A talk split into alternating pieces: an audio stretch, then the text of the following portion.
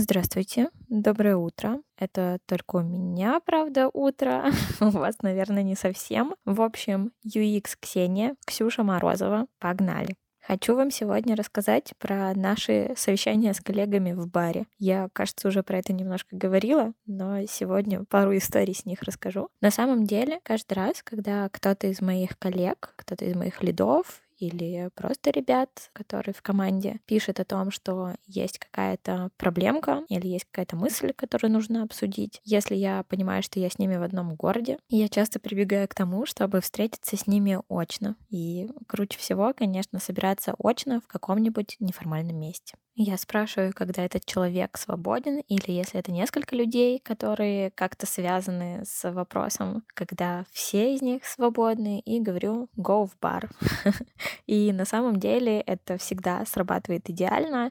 Даже если нет времени, чтобы пойти в бар, мы просто приходим в офис, в офисе идем в кофейню или в соседний ресторанчик, берем себе по мохито и обсуждаем вопросы в очень неформальной и супер классной обстановке. И всегда они решаются решается идеально. Ну и, кстати, это не обязательно какие-нибудь проблемы, это иногда просто какая-то тема на подумать, типа давайте разовьем вот эту идею, хм, что же сделать? И, конечно, когда ты сидишь расслабленный болтаешь, вкусно кушаешь, ты легче придумываешь разные классные решения в противовес тому, как бы ты сидел перед рабочим компом, супер запаренный, тупил и на созвоне пытался придумать решение. Последняя такая встреча у меня была с двумя моими любимыми лидами, и после этого одна из них сказала, блин, вот я каждый раз думаю, что у меня какие-то вообще супер запары и траблы, а потом разговариваю с вами, успокаиваюсь и понимаю, что все вообще решаемо, и что все это мелочи, и что я на самом деле сама вам тут сейчас предложила решение проблемы, и проблемы-то никакой, в общем-то, нет. В общем, здоровая обстановка. Всем рекомендую. 10 из 10. Это такой мой личный формат ван-ту-ванов. Один на один обычно это называется штука, и проводится руководителем со всеми своими сотрудниками для того, чтобы понять их настроение. Вот у меня такой один, не всегда на один, на несколько человек может быть, но всегда очень классно помогает разобраться. Сейчас расскажу вам, какие неформальные штуки мы обсуждали на этом ван Сначала мы, конечно, пообсуждали что-то важное и серьезное, но после этого сидели, болтали, гоготали и начали вспоминать разные истории, как кому из нас что-то это объявляли очень громко в рупор или по громкой связи в метро, в общем, где-то. И на самом деле таких историй накопилось несколько. Они не особо рабочие, просто от моих коллег, ну и чё б нет. Я рассказывала, что мы как-то возвращались с подругой с концерта, э, с панк-концерта, и стоять было довольно тяжело, и она села на ступеньку эскалатора. Кроме нас в метро не было вообще никого, мы спускались вниз буквально к последнему поезду, и нам в громкоговоритель не объявили, а прям включили готовую звукозапись. Уважаемые пассажиры, пожалуйста, не сидите на ступенях эскалатора. Это может быть опасно. Было очевидно, что это прямо лично нам объявили. Было довольно забавно. На что коллега рассказала другую историю, как ей не то что включили запись, а прям чувак в рупор объявил. Она тоже спускалась вниз в метро, положила руку с небольшой сумкой, с на поручень эскалатора, и ей сказали, уважаемые пассажиры, пожалуйста, не складывайте никакие предметы на эскалатор. На поручень эскалатора ничего держать нельзя. Она такая, да блин, это же просто сумка. Можно так и не орать на все 100-500 человек в метро.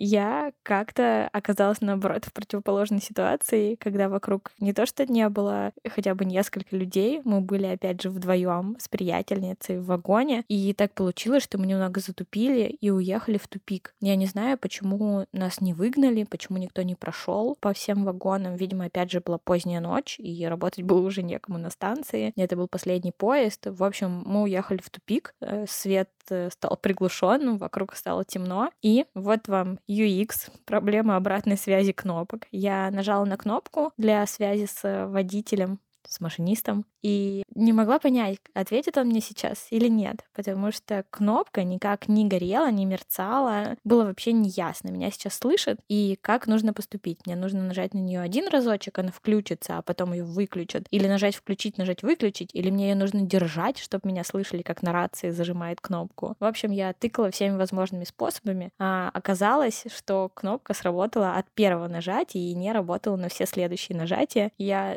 пока тычилась, говорила все возможные слова, которые были у меня в голове. Типа, блин, мы уехали в тупик, мы сейчас умрем, капец, нас тут забудут до утра, мы погибнем, помогите, спасите. Э, извините, уважаемый машинист, а как нам отсюда нахрен выйти?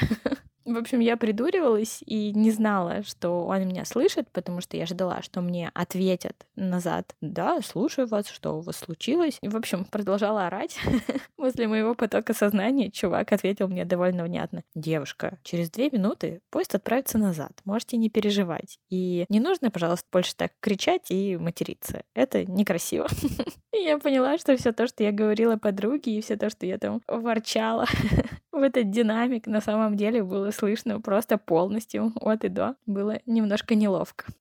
Последняя история про метро. Я из Верхнего Уфалея, это маленький город в Челябинской области. Рядом с ним находится и Челябинск, и еще один большой город-миллионник Екатеринбург Свердловской области. И мы, собственно, ездили то в Челябинск, то в Екатеринбург, когда были юные, просто потусить. И вот однажды мы приехали в Екат, впервые поехали на метро, там маленькая веточка метро, единственная, и для нас это все равно было удивительно и круто. Вау, проехаться на метро. Мы спустились в метро, тоже так же доехали до конечной станции, и там такие фиговые динамики, непонятно, что говорят. Мы как бы едем и едем, просто мы поехали прокатиться, то есть у нас нет какой-то цели до конкретной станции доехать, мы просто едем, по сторонам смотрим, типа, вау, метро. И нам говорят, внимание, выйдите из вагона, поезд дальше не идет. Мы не понимаем, что говорят, что-то выйдете, не выйдете. Ну, наверное, как у троллейбуса, конечно, сейчас развернется, да поедет дальше. Не надо покидать вагон. На самом деле сейчас поедем обратно. Нам опять что-то говорят, мы все равно сидим, игнорим, гогочем. И чувак нам говорит в динамик. Ребята, вы что, суфалея?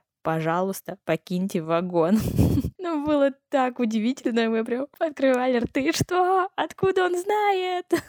мы прям громко кричали, может быть, он нас слышит, откуда вы знаете? Мы правда Суфалея. И мы вообще подумать не могли, что наш дорогой верхний Уфалей используется как какая-то аллегория для тупых людей. Ребята, вы что, Суфалея? В общем, было, с одной стороны, удивительно, с другой стороны, немного обидно. Ребята Суфалея не тупые. По крайней мере, не все, я думаю. На этом все. Спасибо. Пока.